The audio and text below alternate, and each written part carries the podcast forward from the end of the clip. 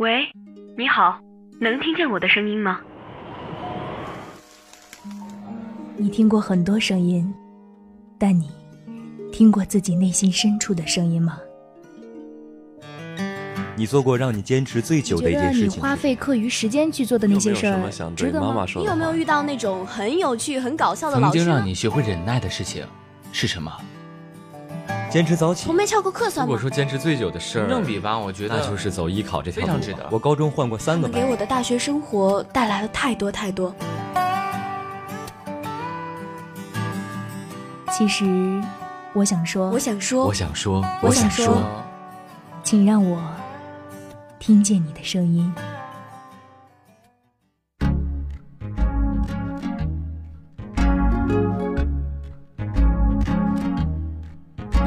好，这里是每周日傍晚都与您准时相约的《听见你的声音》，我是今天的主播七七，我是特约主播佳琪。等一下，佳琪，怎么就特约了呢？我们这个。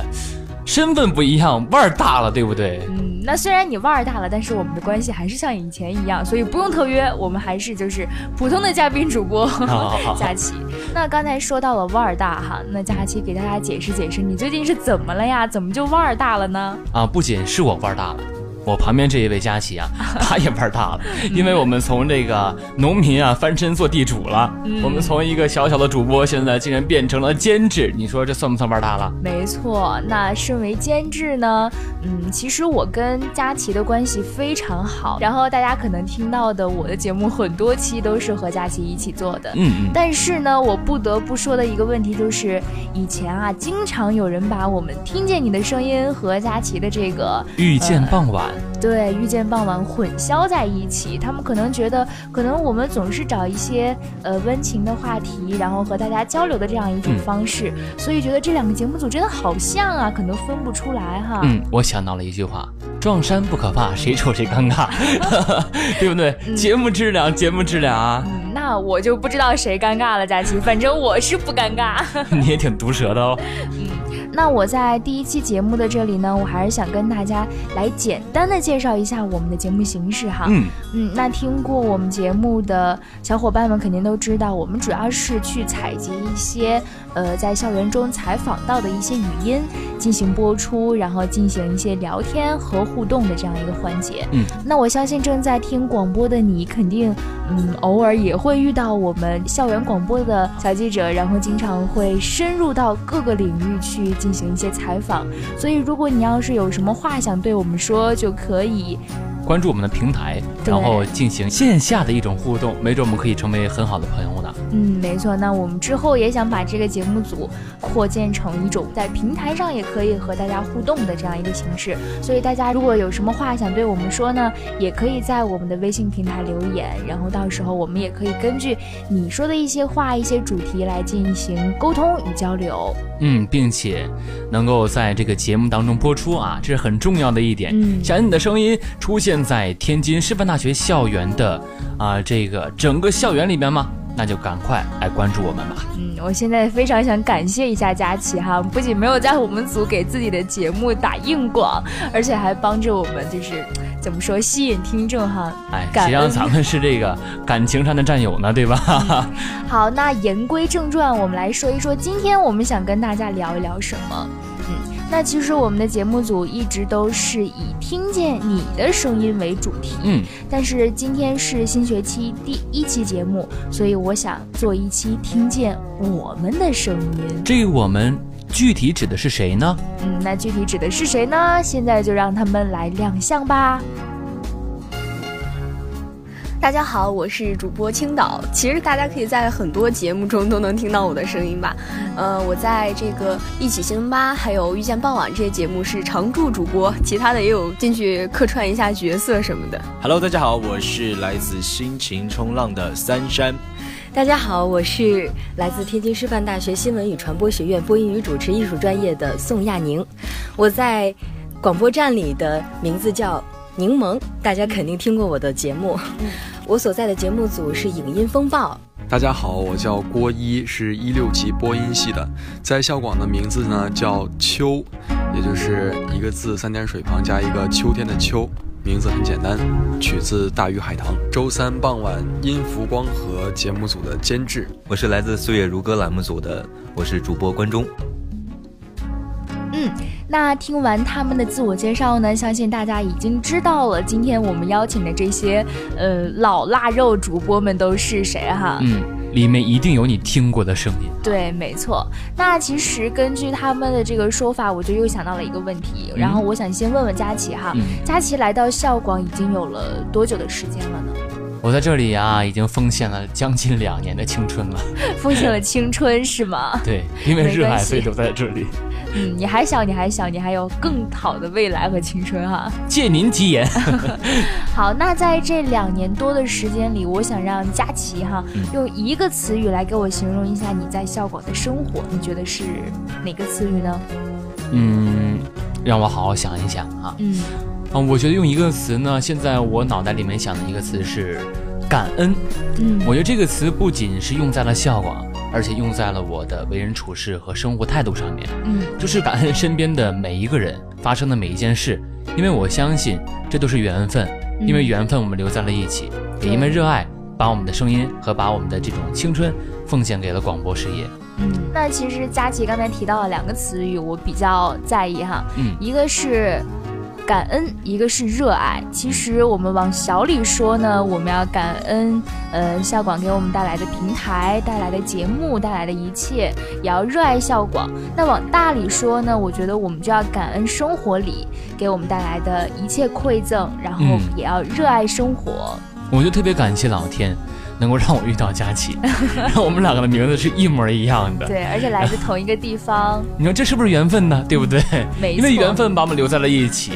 对，这就是我们需要去感恩和热爱的东西。嗯嗯。那刚才我们聊的是佳琪的一些想法哈，嗯，那我们就来看看我们今天邀请的那些老主播们跟我们有什么可分享的呢？哎，都是老人了，来听听他们的想法吧。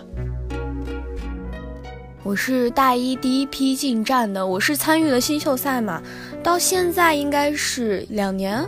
我心目中的校广，我觉得首先就是温暖。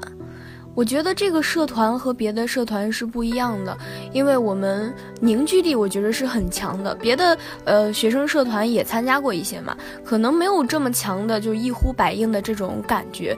包括现在我们很多届校广的成员还是会有联系，然后大家到这个我们新秀赛的时候还是会见面，还有校庆的时候很多老成员还是会回来的。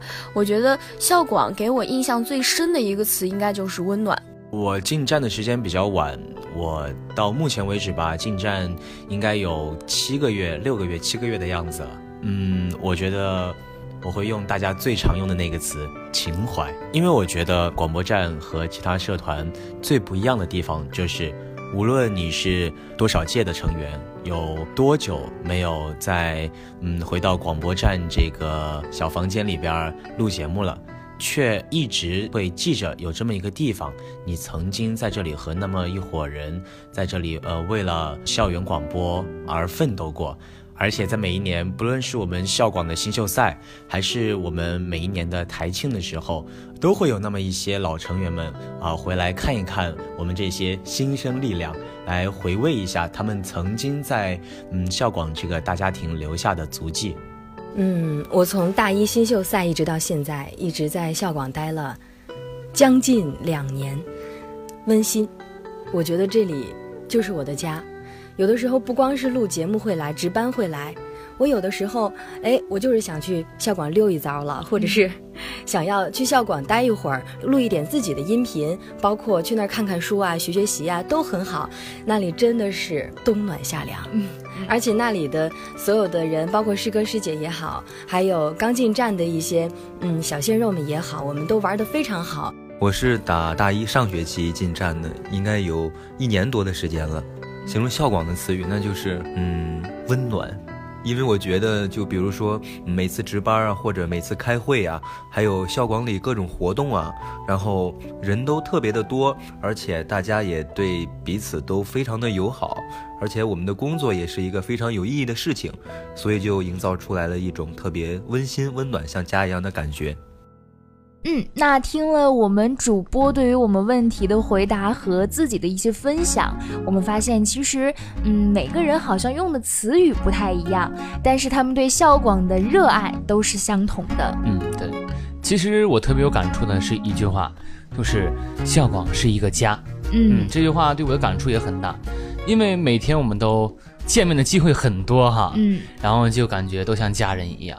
就在这里待着很舒服啊，就完全不想出去的感觉。没错，虽然校广的地方很小，但是凝聚力是在的。对，十几平方凝聚着几十个人的心。嗯，那佳琪能不能给我们分享一下你在校广的这些日子里有没有遇到过什么比较有意思或者是印象深刻的事儿呢？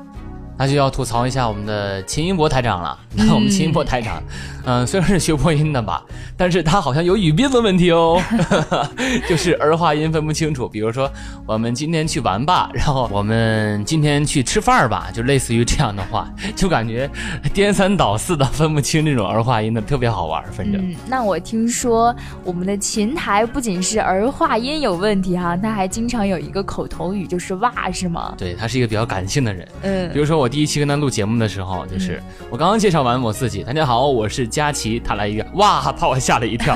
我说这个地方有什么好感叹的吗？对不对？那据说佳琪还为了给他剪节目，然后给他剪下了多少个袜子吗？呃，剪了得有三十多个，然后剩下了二十多个。我现在都忍不住哇了一声。秦楠，你有没有听见哦？你要改掉你的儿化音，还有你的哇哦。没错，这都是我们主播的心声啊。那我们刚才听完了佳琪分享的一些比较有意思和印象深刻的事儿，嗯，我们也来继续听一听那些我们今天邀请的主播们来跟我们分享一下他们在校广的这些年里有什么有意思和印象深刻的事儿呢？有意思的事儿，嗯，其实校广有意思的事儿可以说非常多了。哎，有一些不能说啦，真的，某些某些主播对发生的某一些事情，我要说完就被他们开枪带走了，对不对？不能播是吗？对，不能播，但是我们悄悄在心里乐就好了。印象是非常深刻的事儿，我记得当初我刚进校广的时候，当时还是一个比较懵懂无知的大一新生嘛，当时觉得这个社团。嗯，虽然天天也挺忙的，有事情要去做，然后有节目要录，还要去值班，按时去放节目，觉得这个社团和别的社团就也没有什么太大的区别。直到有一次，就是一个正常的值班日期，但是在群里有一个大三的师哥说：“哎呀，今天我们想组一个狼人杀的局。”然后我就立刻跑过去了。我觉得我已经非常快了，我，穿着衣服就去了。结果到那的时候，因为狼人杀需要十二个人嘛，我到那的时候刚刚好可以凑齐十二个人，大概也就是十几分钟的时间吧，就是凑了一个十二人的局。我觉得大家的凝聚力还是非常强的，就这件事给我的印象特别深刻。因为我觉得一个社团能有这么强的号召力和凝聚力的话，我觉得它是有生命活力的。来校广以后，我觉得最让我印象深刻的事情，就是在上一届新秀赛的时候，我和梦瑶一起担任暖场主持这样一个工作。嗯，为什么说让我印象深刻？首先是在前期准备的时候，啊，因为我是可以说上大学以来第一次干主持这个和专业真正对口的啊这么一件事。然后在前期的时候，不论是呃现任的台长，我们琴台，还有上一任的台长，我们的龙龙哥，他们都给了我很大的一个帮助，并没有说可能哪里做的不好，他们就责怪我或啊另找人选来顶替我的位置。他们很有耐心的将我稿子中的一些毛病啊之类的进行改善，帮我把自己这个工作能做到更好。而且在现场的时候，觉得我在台上的时候就很能感觉到那些我们曾经的大师哥、大师姐们，这些老校广人们，啊，对这个家庭的一种热情，大家都非常积极的在和嗯我们台上进行着互动，不会说啊台上的主持人抛出一个梗，然后台下都没有人接这么一个尴尬的局面。所以我觉得，嗯，整个这个比赛下来，我就感觉这个氛围是非常嗯温暖的。有意思的事儿简直是太多了，因为校广我们这个大家庭经常举行一些家庭聚会，聚会的时候呢，就难免要拍合照啊什么的。我呢也比较喜欢拍照，而且有的时候我会坐在边上，我会举起来用自拍模式，把自己的手胳膊比较长当自拍杆，这样自拍的时候，有一次 一手按住了 Home 键，大家白凹造型了，凹了一分多钟。就这样，我是拍照终结者。令我印象最深刻的一件事儿就是，咱们的站长，我们广播站站长，嗯，秦一博。嗯，在去年运动会的时候，我要跑，我要跑一个项目是八百米，但是呢，校广也要上去，也要到那个直播台那儿去直播运动会的时候的那种，呃，留言要直播这种加油鼓励词。我呢这边要跑要跑八百米为学院争光，这边又要给校广为学校做事儿。而且呢，当时身体还不是很舒服。当时站长秦一博就总是劝我：“啊，雅宁，你身体不舒服就，就别来了。嗯，你可以休息休息，你也不要去那么拼命的去跑。我还是担心你的身体。”那天他给我发微信，发那种几百字、几百字的那种长文来劝解我不要太拼了，要让我注意自己的身体，而且还告诉我各种呃生命不舒服该怎么做，跑步前该怎么做。他非常的关心我，真的就是像我的亲哥哥一样，嗯，非常令我感动。嗯，有意思的事情其实还挺多的，但是印象最深的就是运动会的时候，我们担任这个现场的加油助威啊，这种解说。然后我觉得这个是非常有意思的一次校广的活动，因为在那一天呢，我们所有校广的成员呢都会在主席台下面为大家来播报各种的加油助威的这种解说词。所以我觉得这是一件特别有意思的事情，然后大家也能一起呃愉快的完成这样一件事儿，我就觉得特别的有意思，印象非常的深刻。嗯，那听了这么多主播的分享呢，其实七七在这里也想分享一个我自己所经历的小故事。嗯，还有小故事呢，瞒着这个 我没有，其实也可以说是一个小细节嘛。嗯嗯，在我进站之后呢，我记得因为我是平台组的嘛，我每天都需要去，也不是每天，就是一周之内大概要做三到四次平台嘛，蛮辛苦的哈。嗯，对，然后而且尤其是在新秀赛的时期，我们每天都要推大平台。其实这是一个比较耗时耗力的一个工程，嗯，但是在我们无论是做平台还是做节目的过程中，我们。所有的主播都有一个感触，就是我们需要去跟很多人进行沟通和交流。对，因为毕竟它是要跟选手进行一个连接的东西嘛。嗯，没错，就尤其是做平台的时候，我们可能需要从，呃，一两个或者是甚至三四个人那里获取一些信息，才能把一期平台做好，然后才能推出去。但是在这个过程中呢，就有一个小细节让我一直记得，就是很多的师哥师姐在我们去问一些东西。或者是去完成一些东西交给他们的时候，他们都会跟我说一句：“嗯，辛苦了。”其实这三个字好像看起来很平常，但是对我来说就是一种很温暖的一个慰藉。就是对，就是在很辛苦的状态下，突然就是有一群啊既陌生又熟悉的人对你说了一句这样的话，感觉特别的。呃，感动哈。嗯，而且这个事情呢，并不是说我在进站多久之后才发生的，就是在我刚进站的时候，可能还觉得跟师哥师姐并不是很熟悉的时候，嗯，但是我就觉得他们每一个人都要都有这样一个习惯，对，就是在你做完一件事情，然后交差的时候，或者是去朝他们要一些信息的时候，对，嗯，他们都会跟你说，嗯，辛苦了。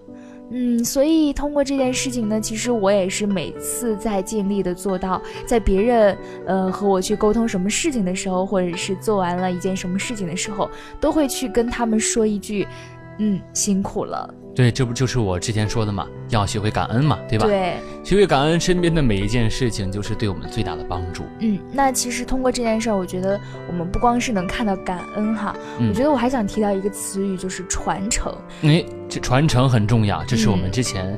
老早以前的人就提到过的这一一个词语哈，对，大家也知道，校广今年已经是十一周年了，他已经是一个十一周岁的，不能说是小孩子了，已经长大了。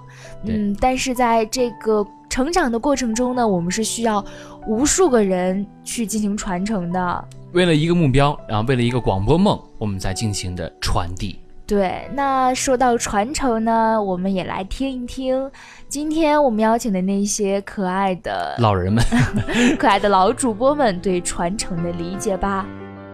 传承，我想的就是那种薪火相传的概念嘛。是校广今年已经是第十一周年了，嗯。可以说是一进到校广那个房间里，就能感受到这种传承的味道，因为在墙上有很多那种老成员给我们的寄语，然后有王心诗歌呀。呃，包括还有央视主播金一丹老师，也是看到了我们这个校广里面的这些很多人。当时已经是毕业的师哥师姐也回来，然后当时也有在校的这些，大家都能凝聚在一起。包括我们在房间里有一个大的主播墙，上面从第一代到我们现在第十一代、第十二代的照片全都在上面放着，还有我们历届新秀赛的照片。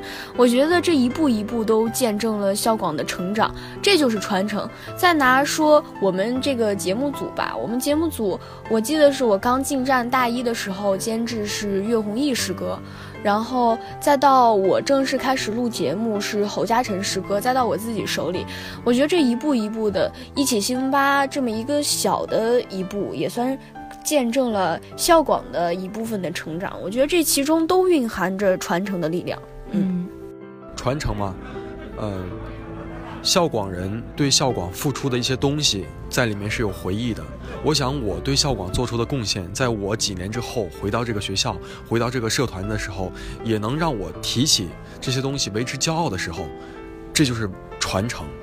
然后，看着我的师弟师妹们还在继续做着我这样的工作，或者是把把我的工作做得更好了，这就是一种传承，或者是一种发扬。传承真的可以体现在。我们校广的方方面面，小到我们的主播墙全是传承，嗯，从头到尾所有的在校广任职过的师哥师姐，每个成员都在上面挂满了自己的笑脸。然后呢，就是我的手机微信里有一个叫做十一代，现在都到十二代了，应该校广总群里面是十二年以来所有校广的成员都在里面。就是大家有事儿都互相帮忙，师哥师姐们有什么重要的任务啊，或者是活动啊，或者是非常好的机遇和机会，都会跟我们说，第一时间告诉我们。我觉得这就是爱的一种传递，这就是传承。对于传承的理解啊，嗯，前几代的校广人不都说这样一句话吗？说是归属感来源于创造，所以就因为你在这里留下了许多东西，所以才有。比如说前几代的许多成员都会没事常回家看看，但是传承来说呢，就是我们要拿好他们传给我们的接力棒，然后就是稳扎稳打吧，就是把自己分内的事情做好，然后大家一起，呃，凝心聚力，一起把这件呃非常有意义的事情干好，我觉得这就算传承。嗯，那我们刚才都聊完了传承，嗯，突然发现好像情绪稍微有一点深沉哈，嗯，因为是我们的第一期听见你的声音嘛，所以第一开始我们都比较期待哈，嗯，但是越聊感觉到越这个深沉，这个深沉不代表着低落，而是我们内心有了一种敬畏之心。就是对未来的生活和对孝广这个充满着感情的地方，嗯，有了一份敬畏之心。对，所有人都有一种对于孝广的热爱的那种情怀所在。其实聊到这里，我不得不说一句哈，就是我们也要马上经历换届了。嗯，有一批大三的师哥师姐马上就要离开这个啊陪伴他们很长时间的这个小屋子了哈。嗯。我们有句话说得好，叫退而不休。也希望这群师哥师姐能够常回家看看。嗯，虽然名义上是离开了广播站，但是其实他们都没有走远，嗯，都还在注视着我们。那好，那我们今天就请出我们最后的终极嘉宾，超重级的嘉宾啊！好，那第一位呢，就是我们听见你的声音的上一任监制，也是他的可以说是创始人哈，开山 鼻祖，没错，就是我们的君临姐。那还有一位呢，就是刚才被佳琪已经吐槽过了的，我们的琴台秦一博，被点名的那位哦，秦博台长。嗯，那好，那我们接。接下来就听听他们想跟我们分享的一些内容吧。各位听众，你们好，我是俊林。哎，好久没有在广播里听到我的声音了吧？我呢是听见你的声音这个节目组的前任监制，也是创始人。我呢，其实进站哈也没有那么久，因为我是大二进的。但是那个时候，我们的台长还是龙哥的时候，那个时候我就跟他，我刚进站我就有了想要做一档新节目的这个想法。然后从那个时候我就开始磨他，我就跟他说，然后他就说，啊行，你最近把这个策划做出来，然后就非常鼓励我去做好这件事情。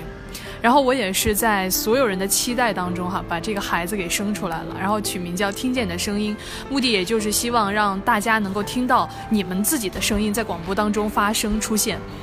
然后，但是中途呢，就是呃自己因为一些原因啊，家庭啊，还有一些身体方面的原因啊，我那个时候特别特别沮丧，然后退出了广播站一段时间，只能说是暂离吧。后来呢，也是就是博瑞和一博经常跟我说，希望我回来。然后我自己其实心里也特别特别舍不得这个节目，因为是我一手把它创立的，对不对？然后之后呢，我就在一个寒假的时间，我就在思考自己到底要的是什么。然后寒假过后，我就决定回到广播站，把这个节目重新做起来。如果说要用一个词来形容广播站的话，啊，可能啊比较熟悉的朋友都会觉得一博可能会说家呀，是吧？什么？我觉得应该是凝聚。可能不太熟悉广播站的朋友不知道，我们经常原来的时候就经常在一起聚会，时不时的哎周六日啊就出去玩一趴呀什么的，然后会在一起商讨节目，然后节目的片花我们也会在一起录制。虽然说后期剪辑确实比较麻烦，比较费脑子，但是在一起录制的日子啊，一些时光真的非常非常的，怎么说呢？非常非常的具有凝聚力，也非常的开心。让我印象最深刻的一件事，是我当时刚刚进站，那个时候还是龙哥，就是之前的一个台长，他他办那个新秀赛的时候，那个时候因为我刚进站嘛，我什么也不懂，也是一个打杂的，然后当时就是他给我布置了一个任务，说新秀赛的 PPT 归我做，然后我那个时候因为我啥都不知道，我也就是一个小白，后来我就跟我的室友赵彤，他也是广播站的一个主播，然后我们两个人就当天晚上，因为。后一天就要比赛了，当天晚上还没有做完这个怎么办呢？就两个人跑到外面去租了一间房子，然后在里面忙到四点多。那个时候就觉得，哎呦，自己怎么这么惨？就到了那么晚都不能睡觉。就那那天晚上真的忙到很晚，然后最想做的事情就是睡觉。那天晚上我记得很清楚的是，他为了营造一种很悲伤的气氛，还特意加了一首背景音乐，我忘记是什么了。反正就听完之后觉得自己比小白菜还要惨。嗯。熟悉我的朋友都知道哈，我作为一个监制，我是比较严格的。然后，比如说像泽坤啊、佳琪呀、啊还有七七啊哈，他们做节目，我都经常在旁边说：“说你做的这是什么东西啊？赶紧回去重录。”我都会这样，有的时候就是语气也不是很好，但他们就是还是依然，啊听了我的，就还是回去老老实实的把这节目改了。这点我觉得非常欣慰。虽然我们之间可能会我会发脾气，我会觉得你这个做的不好，那个不好，但是我真的觉得，咱们这一档节目因为是新节目。所有人都付出的努力，我都看在眼里，所以你们付出的一切，我也都非常感激。就包括这个节目以后也要呃传承给下一个下一个接手它的人了。我觉得怎么说呢？虽然有不舍，但是啊，这个时候要提到一个词——传承了。嗯我觉得传承的方式，其实传承是件好事。呃，我印象当中最深刻的是在去年换届的时候，那个时候静伟姐就是她很有感触，然后她就哭了，你知道吗？我当时在台下，我看到那一刻，我也觉得印象很深刻，我也觉得就是让我自己很动容。但是你说如果这一次换届的话，你问我，我觉得每个人表达传承的这种方式不一样，我觉得我可能不会哭，因为我觉得传承是件好事，意味着会有更多的人会去把它做得更好，发展的更强。呃，对于主播们，我真的希望就是。还是需要创新，就我希望这个节目能够在下一任这个负责人的手里变得更好，变得就有更多的听众愿意去听他们。对，然后我也希望各位听众能够继续期待我们的节目。Hello，各位广播前的朋友们，大家好，我是秦一博，是天津师范大学一五级播音主持专业的，然后是咱校园广播第十一届台长。嗯，从大一进来到现在，应该待快有三年了。其实也算是三年了。一提到校广，我真的特别感激这个地方，也特别留恋这个地方。你让我这会儿用一个词来形容，我心中突然冒出来很多词儿，不知道怎么去嗯形容它。如果用一个词儿吧，就是青春吧，可能最先冒出来就一个青春，因为我感觉。我大学这段最美好的时光，也算是青春最好的时光。在这段时光里，能遇到校园广播这个社团，它给了我很多东西，我也在这儿付出了很多，所以说，它是我青春里面最美好的一段回忆之一。我很爱这个地方。有意思的事儿吧，还挺多的。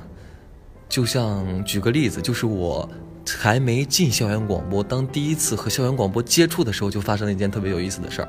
那是我大一的时候嘛，因为校园广播它，呃，招纳纳新主播嘛，都从大一里面纳。然后我当时进来考核之后。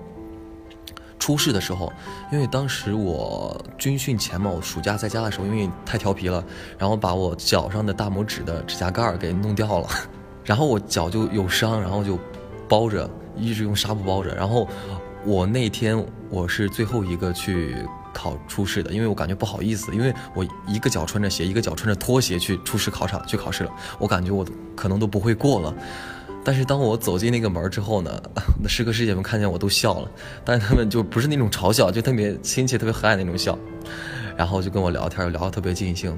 那么后来也很是有幸进入到这个社团，反正这算是我第一个有意思的事儿吧。对，这是我跟校广第一次结缘，就遇到了这么个有趣的事儿。不知道以后有没有啊？反正前无古人，我是校广历史上第一个穿着拖鞋考试的人，真的。传承这两个字吧，其实。之前不太了解，但是上大学之后，慢慢接触了校广，然后才慢慢的更深刻的了解了这个词儿。因为我记得我进校广之后嘛，第一眼吸引我的并不是主播台，它那个设备是有多好，然后多么的新鲜，因为以前没有接触过。第一眼吸引我的反而是主播墙上那么多的照片我数了数，当时我进来的时候总共有一百多张照片但其实我们。站里当时的人才二三十个，我不理解为啥有这么多照片。后来那个进去之后，我们台长还有那个指导老师，原来是张伟老师嘛，跟我们介绍说，那个主播墙上是从第一代到现在历代主播的照片。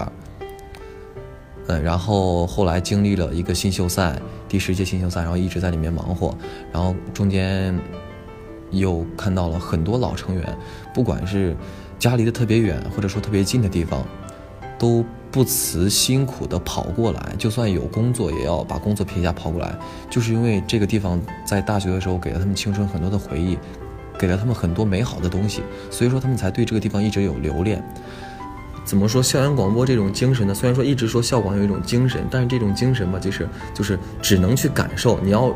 用一种文字，用一种书面的形式去体现出来是体现不出来的，只能每一个进入校广的人，你真真切切的在这儿付出了之后，你才能收获到这种精神，才能感受到这种来自校广的这种氛围。就像我大一刚进来的时候，你其实我也很迷茫，因为感觉大学其实和高中不一样的。就像当初一个师哥跟我说的，就说不好听点，大学就像半个社会，你半只脚踏入社会了，会面临很多种东西，你要离开父母身边了，要自己独立的去成长。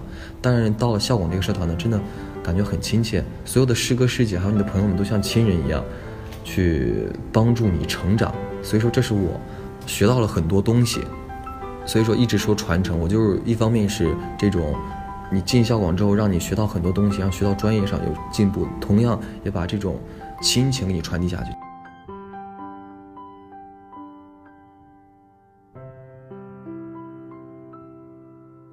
那听完了俊林姐和琴台的分享呢，首先我在这里还是要感谢他们一下，就包括今天其他的那些已经参与到我们节目中，然后接受了我们的采访的主播们，非常感谢你们。嗯，比如说青岛主播，比如说亚宁主播，没错，感谢这些老人们。嗯，那在节目马上就要接近尾声的时候呢，其实我还是想跟大家强调一下，今天我们的主题就是听见我们的声音。嗯嗯，那这个听见我们的声音呢，其实。实并不是说在这期节目中希望大家能听到我们的声音，而是在今后的每一天，周一到周日，嗯，听众朋友们都可以，无论是在校园里还是在蜻蜓 FM 上，都要听到我们的声音。我们还有平台哦，没错。而且在听到我们的声音的同时呢，还希望你们可以听到自己的声音，以及听到自己内心的声音，然后把这些声音呢传递给我们。毕竟我们的台号是什么呢？校园广播就在你身边，天津师范大学校园广播就在你身边，就在你身边，就在你身边，就在你身边，就在你身边。哎呀，其实经常说校园广播就在你身边，你这会儿突然让我这么正式的录，我还突然有点感慨，不知道怎么录能把这句话录得好听，还是像平时一样吧。校园广播就在你身边，也希望能一直陪伴在我的身边，也希望能一直陪伴在在校广度过每一天的这些人的身边。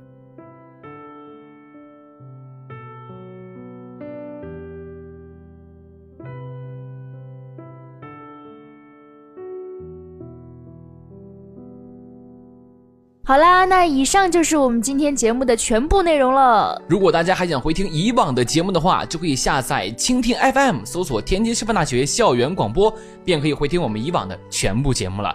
如果大家想关注我们的平台呢，在微信上面直接搜索天津师范大学校园广播，便可以看到我们之前的历史推送喽。我是主播佳琪，我是七七，我们下一期不见不散，拜拜。